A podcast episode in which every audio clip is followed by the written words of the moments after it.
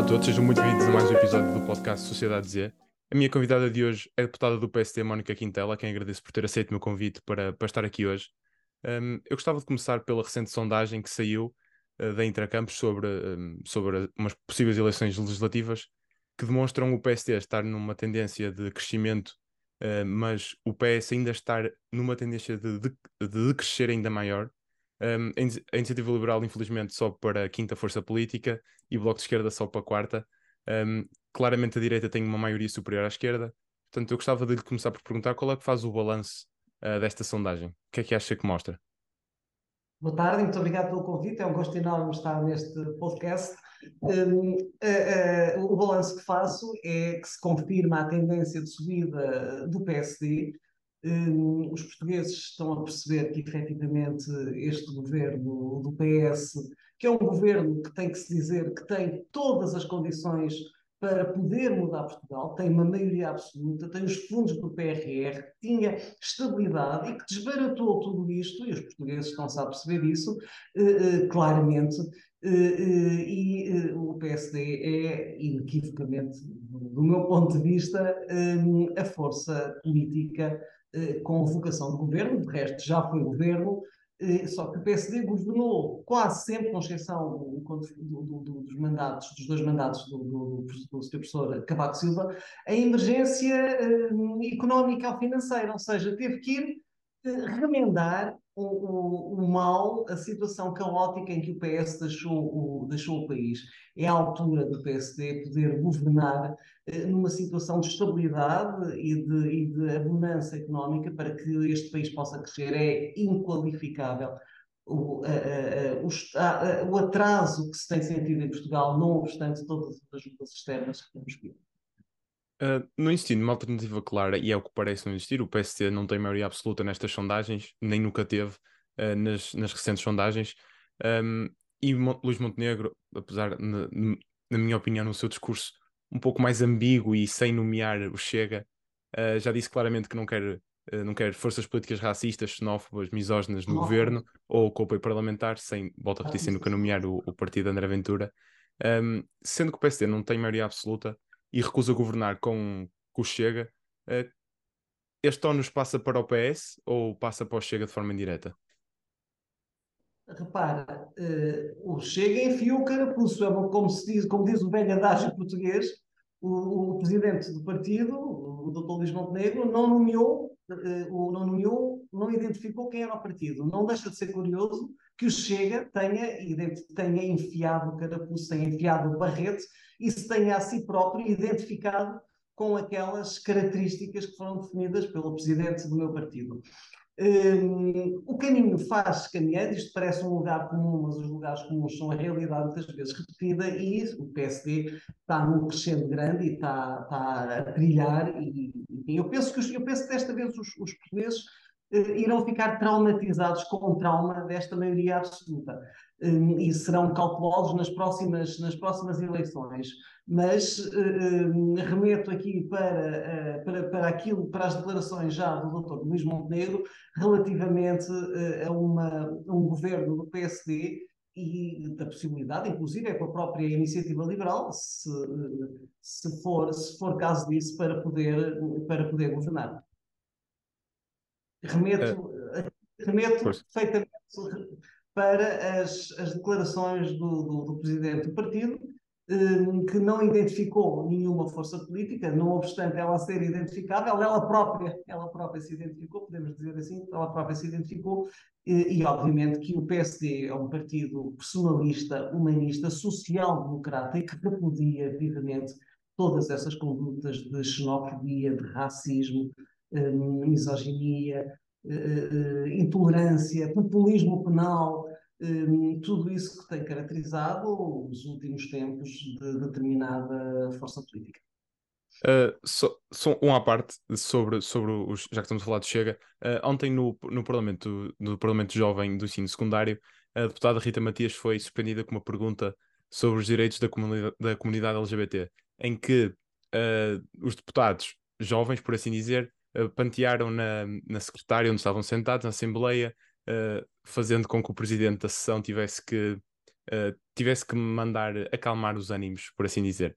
Um, não, sei se, não sei se viu este episódio ou, ou se, se, tem conhecimento do episódio, uh, mas acha que demonstra que a juventude um, está-se a afastar da linha conservadora ou nacionalista uh, extrema-direita que representa este partido e é, a juventude de hoje em dia é mais um, um género progressista e social-democrata ou liberal, uh, por assim dizer?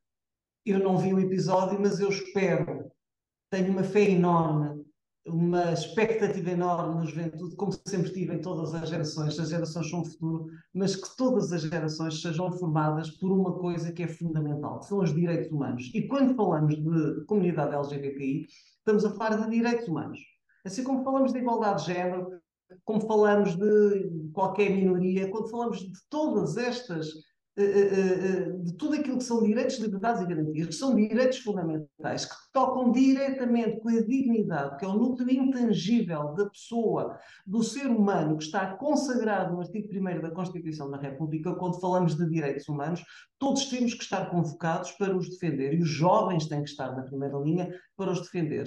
Para os defender. Social-democracia é assim que eu identifico a social-democracia como um partido personalista, como referi há bocado, humanista e a pugnar sempre pela dignidade da pessoa humana. E uh, ficaria uh, muito. ficaria uh, com uma grande perplexidade se esta geração, que é uma geração tão bem preparada, que tem tantas ferramentas à sua disposição, designadamente ao nível do conhecimento e do acesso ao conhecimento da internet, esquecesse todo o passado, tudo aquilo que aconteceu, por exemplo, designadamente na Segunda Guerra Mundial, enfim, tudo aquilo que os nacionalismos com, em, Franco, com, em Espanha, com, com, com, o governo de Franco, tudo, tudo aquilo que os nacionalismos e, o, e, o, e os, os, os nacionais-socialismos e a extrema-direita representam de malefício para a sociedade, assim como a extrema-esquerda. Tudo o que são os extremos, de resto, os extremos tocam-se, quer a extrema-esquerda, também posso falar uh, uh, do que aconteceu, na Rússia com os, com, com, os, com os, homicídios de, de, Stalin. Portanto, tudo o que seja, tudo o que fuja à franja do equilíbrio e do bom senso eh, é de repudiar. Portanto, eu espero que os jovens sejam, não, não é, não é progressivos, que defendam os direitos humanos, porque é isso que nós esperamos deles. Tal como nós, como a minha geração e outras gerações também têm defendido este legado dos direitos humanos, dos direitos, liberdades e garantias, da dignidade da pessoa humana. Um, ainda sobre a sondagem, mostra também outra coisa: mostra que cada vez mais parece que o parceiro do PSD, uh, ah, o CDS, um, não irá voltar à, à, sua antiga glória, ou seja, ter representação parlamentar, ou muito dificilmente irá ter representação parlamentar. Um, o que digo uh, ser bastante, bastante péssimo para a democracia portuguesa, sendo que foi é arrecadado. É mau para a democracia, é mau, pai. É Sim, é um partido fundador da democracia portuguesa. Faz falta. Certo, ainda mais porque, sendo que a maior parte dos votantes, ou pelo menos está a ser engolido pelo Chega, uh, é preferível ter um, um, CDS do que ter um partido liderado por André Ventura. Um, eu pergunto-lhe, uh, tendo em conta que o CDS está cada vez mais a desaparecer e para o ano são as, as europeias e este ano são as, são as regionais da Madeira, um, em que o PST este ano irá, irá, irá coligar-se ao CDS nas, nas regionais. Uh, para o ano, se não, estou se não me falha a memória, acho que, acho que o PST vai sozinho. Um, e o CDS também. Uh, sendo que há a possibilidade do CDS deixar também de ter representação no Parlamento Europeu, um, corre-se o risco do CDS passar a ter uma insignificância a partir de agora, não histórica, mas atual? Eu espero que não. O CDS não é o meu partido, eu nunca fui do CDS. Um, o CDS defende determinados, uh, determinadas ideias nos quais eu não me revejo, mas reconheço, reconheço uh, a ideologia que, é, que, foi tão importante à, à, aos fundamentos do Estado Direito Democrático, da implantação,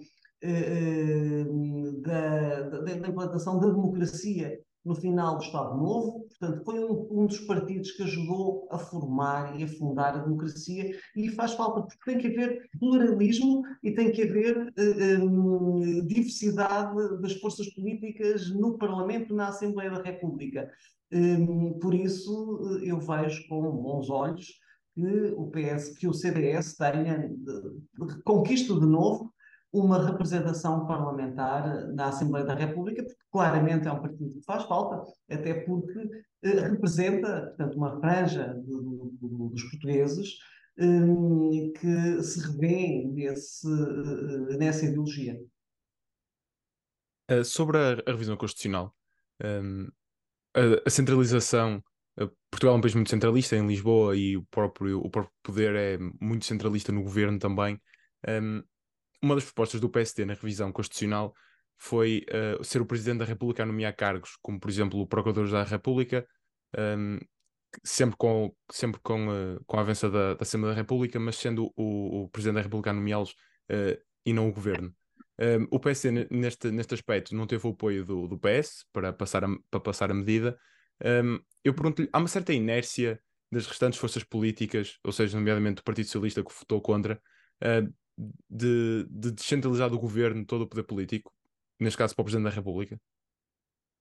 É, a descentralização é importante, não só a descentralização territorial, não é? porque Portugal não é só Lisboa e é necessário que não ocorra a desertificação no resto do país e é necessário que haja a coesão territorial. Também por isso o PSD propôs na revisão constitucional um Conselho de Coesão Territorial, eh, onde estejam integradas, inclusive na própria, em, termos de faixas etárias também e de territórios, e é muito é, é importante que, que haja esta representatividade para que o território seja tratado homogeneamente como, como um todo, relativamente uh, eu chamei assim, ao largar as mãos do poder da parte do PS, reconheço tem uma grande dificuldade e nós temos um regime semipresidencialista e por isso entendemos que até para de alguma forma despartidarizar a nomeação destes cargos, que são cargos importantes para, eh, para o bom funcionamento e regular funcionamento das instituições, eh, que eh, é importante que possa haver também aqui nomeação por parte do Presidente da República e por isso o PSD formulou essas, essas propostas. Sempre, obviamente, passando no crivo e no escrutínio da Assembleia da República, que fará as audições e que depois aqui poderão ser e que aqui serão votados. Essas audições, por exemplo, que estava na proposta do PSD, uh, eh, no, faço agora a comparação, por exemplo, com, com, os Estados Unidos, que é um, é, sendo que é um regime diferente do nosso, obviamente, uh, mas, por exemplo, o Senado tem, tem uh, obrigatoriamente de aprovar o secretário de Estado, o secretário da Defesa, etc. acha que, enquanto que em Portugal os, os ministros estão nomeados e exonerados consoante a vontade do primeiro-ministro, acha que em Portugal deveria-se um, aproveitar essa, essa, essa parte do sistema político americano em que a Assembleia da República podia eh, ter uma palavra a dizer sobre a exoneração ou nomeação ou em uma audição aos ministros ou secretários de Estado, neste caso? É uma pergunta muito interessante que coloca. O nosso sistema é completamente diferente do sistema norte-americano, não é? Eh, a todos os níveis, em termos de direita, que é o nível da common law, quer ao nível político.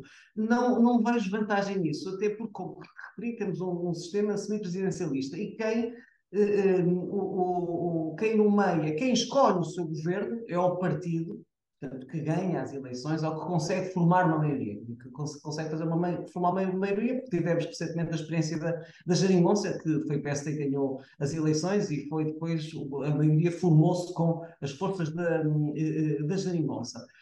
Mas entendo que o governo não pode ser Portanto, depois o, o, o, governo não pode ser desresponsabilizado com a escolha dos seus ministros. Imagino, por exemplo, que o, eh, e não querendo nomear nenhum ministro em concreto, mas enfim, já que estamos a falar da atualidade, o que se tem acontecido, que tem acontecido agora com o ministro das Infraestruturas, com, com João Galamba. João Galamba. Imagino que ele tinha passado no crivo da Assembleia da República, que tinha sido aqui ouvido, que tinha sido votado e que tinha tido o aval uh, da Assembleia da República para esta nomeação. Há aqui uma repartição de, de, responsabilidades que não se coaduna com o nosso sistema político. Portanto, quem forma o governo, o primeiro-ministro, deve escolher os seus ministros que ele escolhe, e passo o pleonasmo, para administrar as pastas que ele, de resto, ele pode, o primeiro-ministro pode gizar a composição do governo, com as pastas ministeriais, com os ministérios, como muito bem entender, e escolher as pessoas. Tem que ser responsabilizado, porque tem que prestar contas. A Assembleia da República, o papel da Assembleia, da Assembleia da República, além do, do, papel legislativo, não é? Portanto, na, na dos, do, do, dos poderes, poder legislativo, executivo e, e, judicial, a Assembleia da República, além do poder legislativo que tem, tem um papel fundamental que é fulcral de fiscalização da atividade do governo. E por isso deve ser alheia, do meu ponto de vista, e estou a falar por mim, portanto, do meu ponto de vista, à escolha que, que o, que o Primeiro-Ministro, que, que, a pessoa indigitada como Primeiro-Ministro faça para os seus gabinetes, para virem ocupar os seus gabinetes ministeriais. Uh, ainda sobre a Assembleia da República e não sobre esta, hum, sobre esta parte da revisão constitucional, um, recentemente houve uma polémica também sobre o Tribunal Constitucional, uh, devido a certos uh, juízes do, do próprio Tribunal estarem a mais do, do que o seu tempo de mandato. Um, os juízes são, são uh, eleitos pela Assembleia da República em parte e outros são nomeados, uh, são eleitos pelos juízes já, uma vez mais eleitos pela Assembleia da República. Um, acha que é necessário algum tipo de mudança uh, na, na, nomeação destes juízes ou eleição destes juízes para não existir o que aconteceu o que aconteceu este ano, os juízes ultrapassar em meses ou um ano neste caso o seu mandato? Bom, isto tem acontecido mais vezes, não é? Muitas vezes não é fácil. Eh, bom, até, até não, não só ao nível da computação, porque aqui o problema é que houve a demora aqui que está, que está a referir é a demora da computação, Sim. ou seja, é um mecanismo em que os juízes, que já são, portanto, os juízes do Tribunal Constitucional, entre eles escolhem outros outros pares para poder para cooptar, para integrarem o Tribunal Constitucional. Muitas vezes a própria Assembleia da República tem demorado na escolha eh, e na eleição, portanto, na, na, na, indicação e na eleição dos juízes para o Tribunal Constitucional, muitas vezes até têm sido chumbados eh, aqui, portanto, e, e, tem que se repetir e demora tempo. Portanto, estes, estes processos muitas vezes são morosos e são complexos. Eu entendo que a forma como a composição do Tribunal Constitucional está agizada obedece a um equilíbrio um, que, me parece, uh, que me parece bem. Há, desde logo, uh, uma parte, portanto, dos juízes que são. Há uma, há uma parte. O, o Tribunal Constitucional tem 13 juízes. Seis podem ser oriundos, devem ser oriundos da carreira dos, da, da, da magistratura judicial, precisamente porque têm a experiência dos tribunais, a judicatura porque o Tribunal Constitucional também eh, fiscaliza, e é uma das, no, das mais novas funções, e e eu sou muito crítica relativamente a isso, porque o Tribunal Constitucional não tem, muitas vezes abstém-se de, de, de, conhecer da fiscalização concreta da constitucionalidade, que é dos processos que estão em curso nos tribunais, num processo em concreto, dizem que eh, as, as, os, os, os recursos foram mal interpostos pelas partes, e, portanto, prende-se muito em questões formais, mas precisamente porque tem esta dimensão da fiscalização concreta dos casos concretos dos, uh, dos que, vêm, que são oriundos dos tribunais, há uma parte uh, de magistrados uh, do Tribunal Constitucional que vem mesmo da magistratura, da, magistratura judicial, depois há a, parte que são dedicados pessoas de personalidades de reconhecido mérito, que são também eleitos pela Assembleia da República, assim como os juízes também são eleitos pela Assembleia da República. E depois tem que se obedecer a um equilíbrio ou seja, esta eleição para o Tribunal Constitucional eh, eh, é uma eleição por maioria, eh, por uma maioria qualificada, e depois, dentro do próprio Tribunal Constitucional, tem que haver uma sensibilidade muito grande, porque o Tribunal Constitucional é um tribunal político, não é? Portanto, é, é, é, é o próprio tribunal que fiscaliza também o poder político. Desde logo, fiscaliza o poder legislativo da Assembleia da República, na fiscalização abstrata, na fiscalização uh, sucessiva, por exemplo, quando é suscitada pelo Sr. Presidente da República ou quando é uh, suscitada pelo, uh, por, por, por, um determinado número de deputados. E por isso é bom que também no Tribunal Constitucional estejam representadas as várias sensibilidades políticas. E havendo, esta, havendo esta, esta obrigatoriedade de entendimento entre os juízes que estão lá, com certeza que a cooptação conseguirá formar um equilíbrio desejável com maior rigor do que muitas vezes uma eleição, que até poderá obedecer uma maioria momentânea, nós nos podemos esquecer que o cargo, para o, o, o, a duração do cargo do juiz do Tribunal Constitucional, o juiz só pode ser uma vez, é só eleito uma vez, é um cargo muito longo, é um cargo de nove anos, um, e uma vez eleito, está eleito, a menos que renuncie ou que aconteça alguma, alguma vicissitude que, que faça sair, mas, portanto, ficará eleito, eh, eh, exercerá o seu mandato de, de, de, na estrutura do Tribunal Constitucional e que, por isso,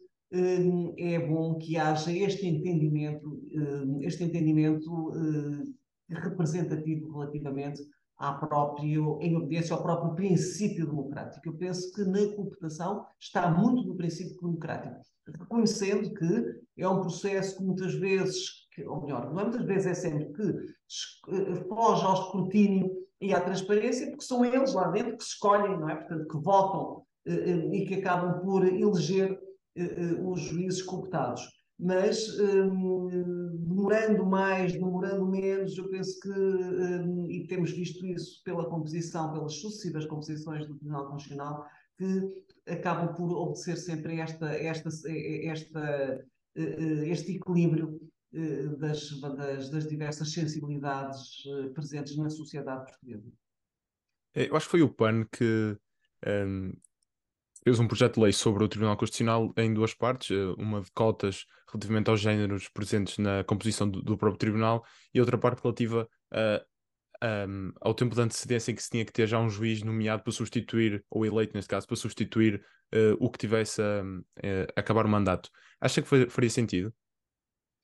Esse processo legislativo deu entrada, foi distribuído, salvo erro, na semana passada, na primeira comissão, foi distribuído a um relator a um senhor deputado, uma senhora deputada relatora para emitir parecer, portanto, e o processo ainda não está, está ainda no seu início, ainda não foi sequer apresentada a iniciativa, eh, pelo que não, eh, não, não a conhecendo em termos concretos da forma como ela está, não poderei pronunciar, porque ainda não, ainda não, não foi apresentada na Assembleia da República.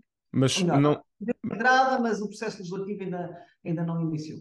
Sim, mas não sobre a proposta em si, porque obviamente se deve ter pontos que, que é de concordância e discordância, como todos os projetos de lei, mas relativamente à temática em si, de uh, algum tempo de antecedência ter já algum juiz eleito para uh, pronto para uh, começar o seu mandato, mal termina o mandato do, do juiz que lá está em funções, acha que era uma ideia que faria sentido? A questão, alguém que já, que já se estivesse a preparar para o exercício do cargo? Sim, o momento a ideia, acho que a ideia do projeto de lei é, antes de, de terminar o mandato do juiz que, que, está em funções, já haver um juiz eleito pronto para assumir o mandato mal termine uh, o mandato do juiz ah, que está bem. em funções. Já, já, já percebi, sim. Ou seja, antes de, uh, antes de. As eleições são antes do, de, de findar. Sim, do mandato. Sim. Seriam antes de findar o mandato para que essa pessoa se estivesse ali a preparar, não sim. é? Quando iniciasse funções já estivesse apta. Bom, eh, é suposto que alguém, eh, quando inicia as funções, tenha uma, uma preparação e um percurso académico que lhe permite exercer essas funções. Todos nós, quando entramos pela primeira vez num órgão, designadamente num órgão como o Tribunal Constitucional, que é uma instituição de peso, temos um período de adaptação e também não me parece que eh, esse período ali pudesse, eh, esse, esse, essa antecedência fosse dar uma formação eh, musculada para o exercício do cargo, teria sempre que ser uma antecedência eh, relativamente curta, porque depois fica sem saber, por essa ordem de ideias, a certa altura, coexistem mais juízes do que aqueles que são do que os 13, não é? Porque é o que ainda não saiu e o que entretanto entrou. E o que entrou, o que é que lá está a fazer? Está a aprender, mas vota, não vota, um, está a aprender e depois não fica com as suas próprias ideias, não traz novas ideias relativamente a isso. Esta, esta, esta ideia parece-me um bocado como aquilo que nós dizemos muitas vezes a brincar relativamente ao processo penal, que é a faca do pai do Carlinhos, que é o pai, eu, eu explico-lhe aqui, que é um, o pai do Carlinhos era dono de um talho, mas cortava sempre com a mesma. O professor Figueiredo Dias contava muitas vezes esta história na, nas aulas, cortava sempre com a mesma faca. E então, para a faca não se estragar, num ano substituía o cabo e no ano a seguir substituía a lâmina. E perguntava onde é que está a faca do pai do Carlinhos, porque é evidente que estava sempre a substituir. E se entrasse, o que é que eu quero dizer com isto? Se entrasse juízes em simultâneo com os que lá estão, não traziam muito novo, porque estariam sempre a fazer uma passagem de testemunho, ou seja, estavam a aprender com as, com as práticas lá estavam. Portanto, e acho que é bom sempre uma lufada de fresco.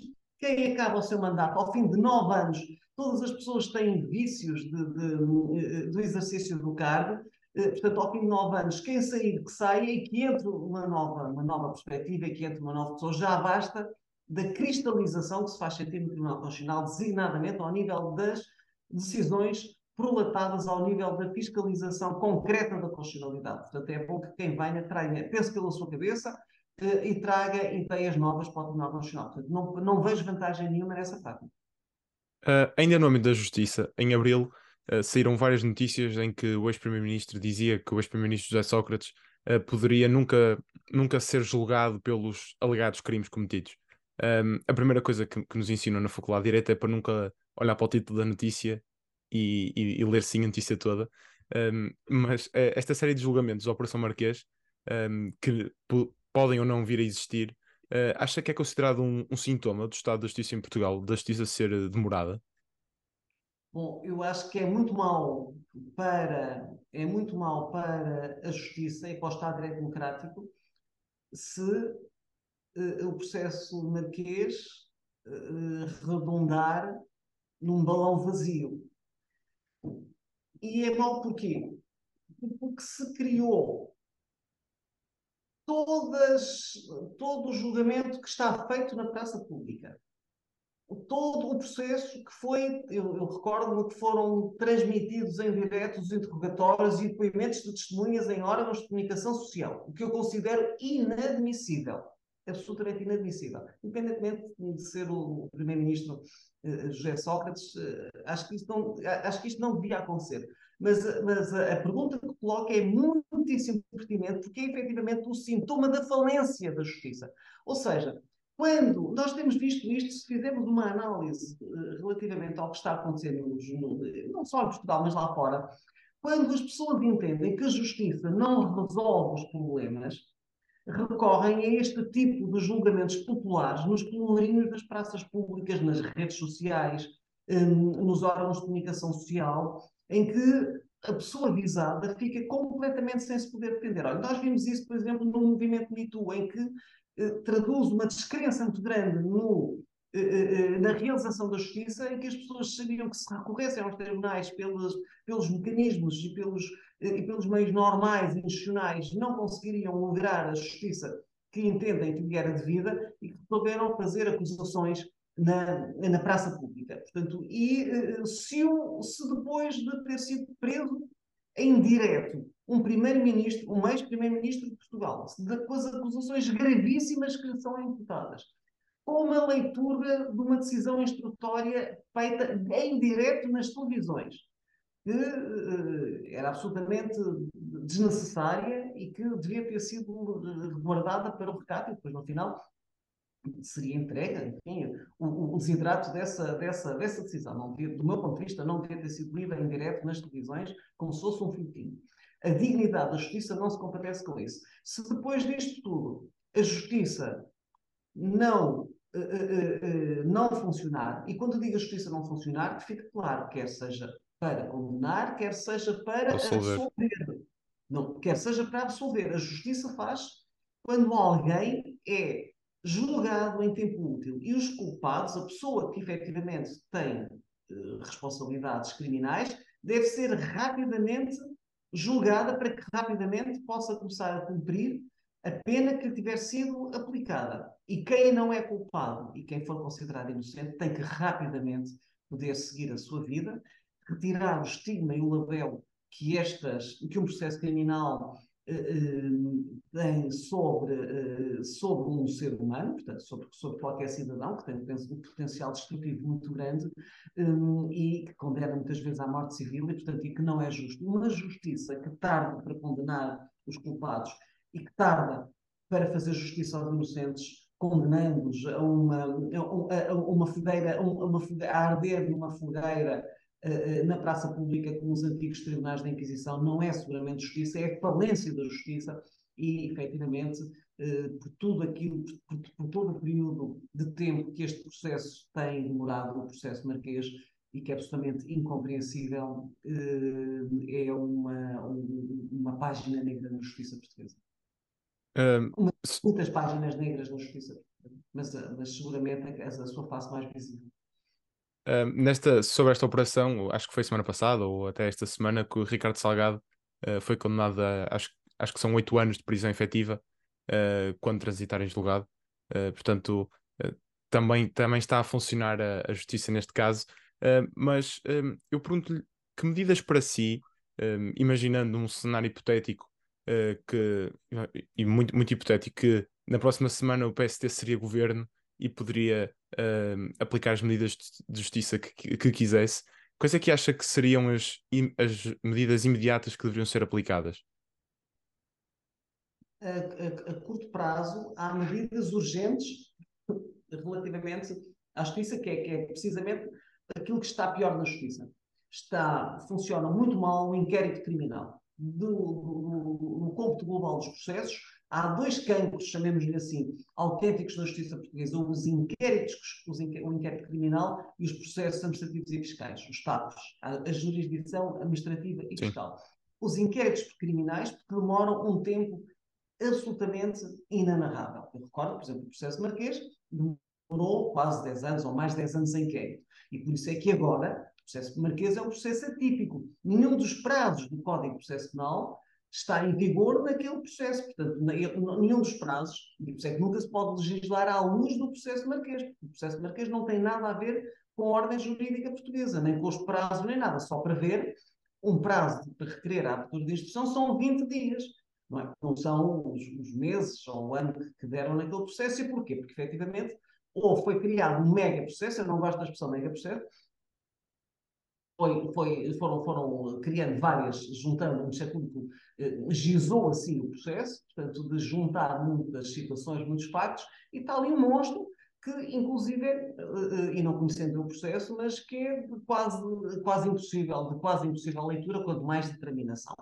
De tramitação. Portanto, isto é ainda a posição lado, decorreu este tempo todo, penso que desde 2014 que este processo é publicamente conhecido, porque está a ser investigado há muitos mais anos atrás, e ainda não, não, não, não conseguiu, o Ministério Público não conseguiu sequer iniciar o julgamento. Portanto, isto preocupa muito. Por isso, aquilo que, do meu ponto de vista, hoje de imediato fazer na Justiça é dotar o Ministério Público, os órgãos de polícia criminal, dos meios que lhes permitam fazer uma investigação célere, ao nível das perícias, das perícias informáticas, eh, eh, eh, das, das perícias do laboratório de polícia científica e ao nível dos meios, para poder investigar de forma célere. Foi aprovado no final da anterior legislatura um pacote de combate à corrupção e com muitas propostas do PSD, em que uma das propostas, e é nossa, portanto, do PSD, é precisamente para alterar as regras de apensação e de conexão dos processos. A partir de agora, só se o Ministério Público quiser, é que, isto será sempre uma opção eh, em termos de, de, de política eh, criminal relativamente a determinado processo, eh, mas só se o Ministério quiser é que vai continuar a juntar estes processos todos, porque aquilo que o legislador quis é que efetivamente não sejam criados processos tão grandes, não sejam mega processos, que são ingeríveis, mas que sejam processos e que uh, sejam processos consoante os factos e, um, e, e, a, e, a, conexão material entre, entre cada um deles e que possam ser tramitados como qualquer processo normal. Portanto, muito importante a curto prazo, resolver o problema da morosidade dos inquéritos criminais, pelas razões que já disse atrás, eh, eh, e também uh, nem, é nem é morosidade, eu queria dizer que era a morosidade dos tribunais administrativos fiscais, nem é porque eles estão parados, portanto já nem é morosidade, eles não andam. eu tenho processos em que estou à espera há 12, 13, 14 anos de uma decisão de um recurso, porque o processo ainda nem chegou a julgamento. Isto é denegação de justiça. Um cidadão que está à espera desta situação eh, não está numa decisão do Tribunal Administrativo, isto não é feito de justiça e o Estado está-se a admitir da sua função mais nobre, da função do exercício da soberania, que é da aplicação da justiça. Portanto, isto é absolutamente fundamental, assim como, eh, assim como a questão do acesso ao direito, para que o acesso eh, à tutela jurisdicional efetiva seja uma realidade e seja possível que, que todos os cidadãos mesmo que não tenham possibilidades económicas, ou melhor, que os cidadãos que não tenham possibilidades económicas possam aceder ao direito, porque como está o apoio judiciário não abrange, só praticamente as pessoas sem quaisquer posses, eh, e baixar também as custas judiciais. As custas judiciais são absolutamente exorbitantes e, e, e, afastam o cidadão da justiça. E se a pessoa se sente lesada e é ofendida nos seus direitos e não os consegue defender e não tem forma de aceder aos tribunais, temos criado um problema gravíssimo ao nível da paz social e do nosso, da nossa organização enquanto sociedade que se pretende que seja civilizada e com regras muito específicas para que regulam a convivência. Uh, a, longo prazo, a longo prazo é a reforma da justiça como um todo. Portanto, a justiça está, é uma área de soberania que está imutável praticamente desde o 25 de abril. Eh, até os juízes do, do, dos tribunais plenários do Estado Novo transitaram para a democracia e, e estiveram a, trabalhar nos, nos tribunais dos, do, do, da democracia. Um, portanto, o que é fundamental é que haja uma justiça uma, uma, reforma da justiça como um todo, que se muda a cultura da justiça, que é muito difícil, porque há muitos corporativismos instalados, de todos os profissionais, do foro, de todos eles, há muitos corporativismos e muitas, muitas vezes más práticas, porque as pessoas estão habituadas a um determinado status quo e a justiça só serve para servir o cidadão e não para quem nela trabalha. Um, apesar de eu gostar muito do tema da justiça, vamos avançar para, para a CPI da TAP, que também acho bastante importante eu, e faço a ressalva que a, que a senhora deputada não é, uh, não está na, na comissão de inquérito, uh, mas eu gostava de saber a sua opinião um, sobre, sobre, não sobre o tema do Galamba, porque acho que toda, acho que toda a gente tem uma opinião sobre o tema do Galamba, é impossível não ter. Uh, para que andaria num ministério, acho que di não dignifica as instituições, pelo contrário. Uh, mas uh, sobre, sobre o conceito da CPI, a CPI foi um, é o inquérito à tutela política de gestão da TAP, um, eu pergunto-lhe se acha que faz sentido. Um, eu faço a pergunta abstendo-me da minha, da minha componente partidária e ideológica, porque, na minha opinião, faz sentido o Calamba estar lá um, a depor. eu pergunto-lhe se acha que faz sentido juntar o que aconteceu com, uh, com no, no, Ministério das Infraestruturas com o, o, a ideia original da CPI da TAP, que era procurar saber uh, tudo o que aconteceu com a tutela política da TAP. Se acha que não deveriam os deputados ou a comissão não se devia separar, separar os casos para não confundir e tornar aquilo uh, quase. Faço, por exemplo, a ressalva: o André Ventura entrou só, foi só para a comissão durante uma sessão que foi a do Galamba. Um, não acha que corremos o risco de juntar populismos a isto? Bom, as comissões parlamentares de inquérito são um instrumento da Assembleia da República que permitem aos deputados em que ficam munidos eh, de poderes investigatórios para apurar determinados factos com relevância certo. política para o país. E, portanto, é muito importante que, que a Comissão Parlamentar de Inquérito apure tudo. O que aconteceu foi que, no decurso da Comissão Parlamentar de Inquérito, foram ocorrendo sempre determinados factos que estão conexionados com a matéria que está a ser discutida na, na, na, na Comissão Parlamentar de Inquérito.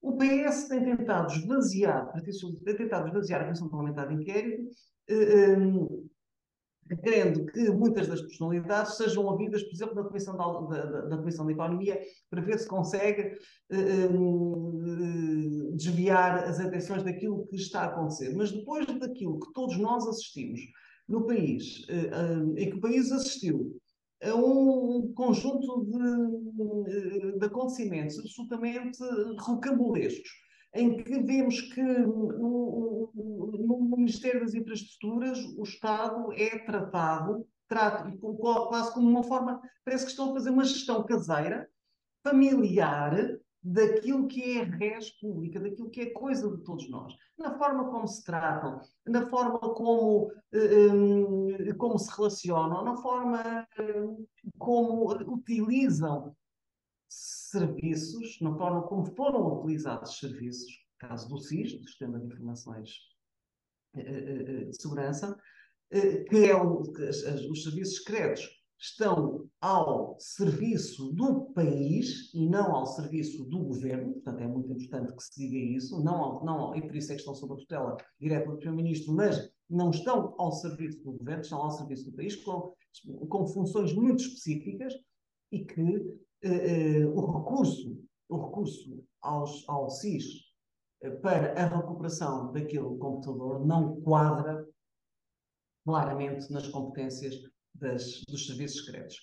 O, o, o, a lei, dos sistemas de informação de segurança é absolutamente clara e não há nenhuma norma habilitante, não há nenhuma norma legal que permita que aquele agente do SIS tenha dirigido naquela noite, tenha telefonado ao, ao, eh, ao assessor, Frederico, uh, Frederico Pinheiro, penso, se peço para não, mas penso que, que é o nome, um, uh, o tenha, enfim, o telefonema foi de tal modo que ele viu-se obrigado a chamar, a, a, pôr a sua advogada ao telefone, não é? portanto, com os serviços secretos, e que depois lá tenha ido buscar o computador. Portanto, isso aí, esses, esses, esses comportamentos, essas condutas não são adequadas e, por isso, cabe à Assembleia da República fiscalizar e, estando a decorrer um, uma comissão parlamentar de inquérito à TAP e tendo isto ocorrido designadamente,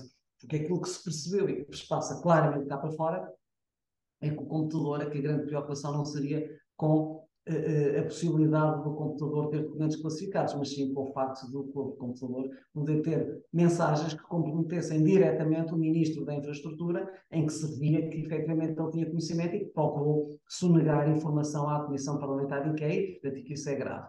Porque não, não, não estou convicto que ninguém acredita que aquele atropelo todo, uh, aquele desnorte, de telefonar a toda a gente, cada vez que, que alguém, o Primeiro-Ministro ou, ou o Ministro das Infraestruturas fala, ou o Secretário ou o Chefe de Gabinete fala, aparece sempre mais um implicado uh, no meio da história, aparece, aparece logo um novo interveniente que afinal também foi mudado, portanto, aquele, aquele, aquele, uh, aquele desnorte total que, o, que acometeu o Sr. Ministro das Infraestruturas e que resolveu telefonar a meio mundo naquela noite, mostra claramente uma pessoa em pânico Hum, e, que, eh, e que estava muito preocupada não propriamente com o plano de reestruturação do TAP, que de resto ele nem sequer, nem sequer o conhecia, eh, mas, hum, mas com quaisquer informações confidenciais que pudessem comprometer ele, portanto isso não tem dúvidas nenhumas, e por isso os, os, os serviços de informação de segurança foram utilizados de forma reprovável e ao serviço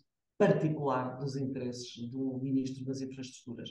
Hum, provavelmente o SIS não teve consciência, eh, porque não, terão sido, não terá sido dito, isso, isso não, não, não, não mas não terá, no, no meio eh, eh, da, da, da, rapidez daquela em que tudo se processou, não, não terá tido a percepção clara do que é que estava em causa. E até tenho, e acredito piamente que tenham dito, que tenham, tenham transmitido, enfim, qualquer informação que se pudesse pensar que até fosse da, da competência de atuação do SIS, que é um serviço de, que produz informações. Portanto, as, as o que têm que fazer é a produção da, de, de, informações. Hum, não, é, não podem atuar como órgão de polícia criminal de maneira nenhuma. Isso está expressamente vedado, não pode ser feito, e isso foi isso que, uh, que o ministro João Galamba pôs as secretas a, a atuarem como órgão de polícia criminal, portanto, isso está muito e por isso, respondendo à sua pergunta inicial, a Comissão Parlamentar de Inquérito tem que investigar esta questão, porque senão quem é que iria investigar? Tudo que se relaciona com, com as secretas é de um grande melindre, de uma grande sensibilidade política.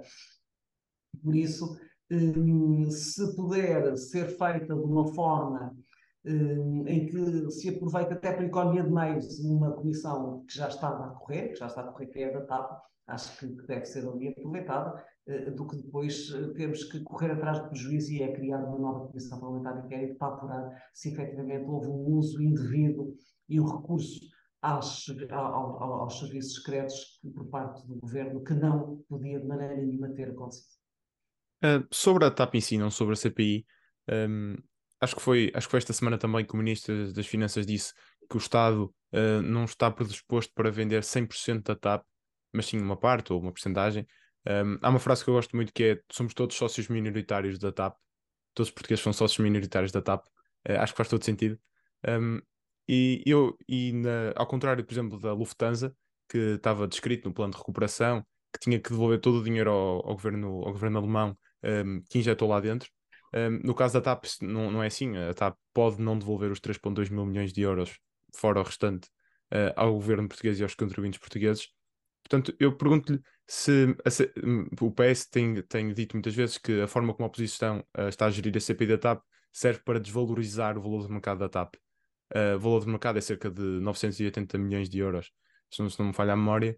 Um, acha que vamos continuar a ver uma desvalorização da TAP e Portugal vai, vai ficar sempre a perder na sua venda?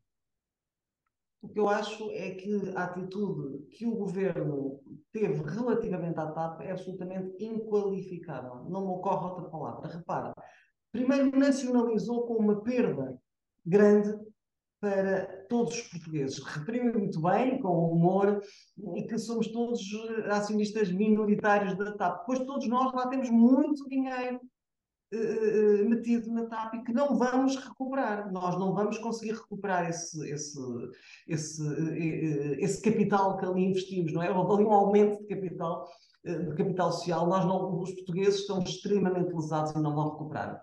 A maior prova da falência dessa e da precipitação dessa atitude do governo liderado pelo PS e formado pela Jeringonça na atual legislatura, quando nacionalizou o TAP, é que agora a querem privatizar.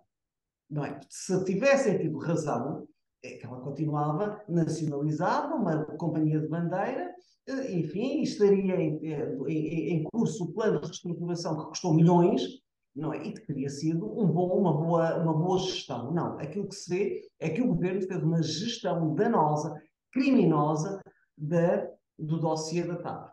Nacionalizou com grave prejuízo para os portugueses, que os pagam com o seu suor, com os seus impostos, com os seus impostos, e aquilo que a CPI, que a Comissão Parlamentar de Inquérito tem revelado é que a gestão tem sido catastrófica, eh, e agora vai, vai privatizar. Se há alguém que é responsável por qualquer desvalorização que possa acontecer na TAP é o governo que nacionalizou, não soube gerir enquanto acionista, não soube cuidar do erário público e que agora, quando efetivamente viu estar num buraco enorme, vai outra vez privatizar, ou seja, vai recuar uh, uh, a uma posição de onde nunca devia ter saído, só que agora com um prejuízo muitíssimo grande. Se, há, se houver desvalorização, e acredito que sim, a desvalorização teve a ver com esta leviana, com esta leviana atitude do governo, com esta leviandade com que o Primeiro-Ministro e os Ministros das Infraestruturas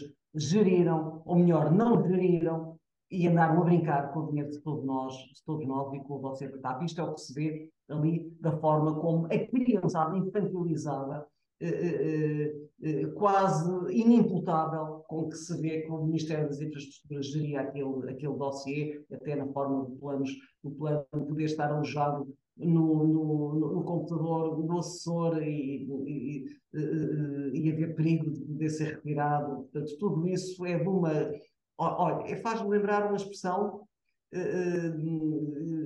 que é aquilo que me recordo quando olho para aquilo, parecem uns garotos de calções e o erário público e a responsabilidade pública não se compadece por estarmos a, a, ser geridos por garotos de calções. E é isso que efetivamente foi feito. Má gestão, péssima gestão, gestão danosa.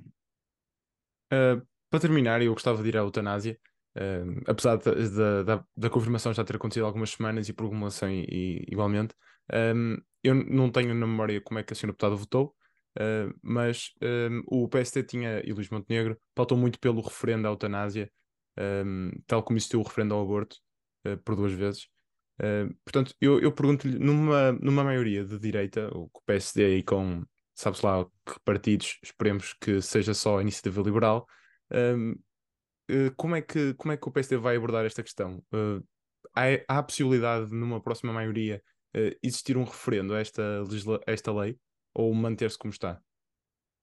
O presidente do PSD eh, já, já anunciou que iria requerer o referendo, portanto, se fosse, se fosse o governo, iria referendar, queria referendar a lei, queria repetir esta, esta situação. O PSD é um partido pluralista e dentro do PSD há pessoas que são a favor e pessoas que são contra a eutanásia. Pessoas que são a favor do referendo, há pessoas que são contra a eutanásia, mas a favor do referendo, pessoas que são a favor da eutanásia e contra o referendo, e eh, que se entende que os direitos fundamentais, os direitos de liberdade e garantias, não são referendáveis, porque têm a ver com o âmago, com aquele núcleo pessoalíssimo de cada um de nós.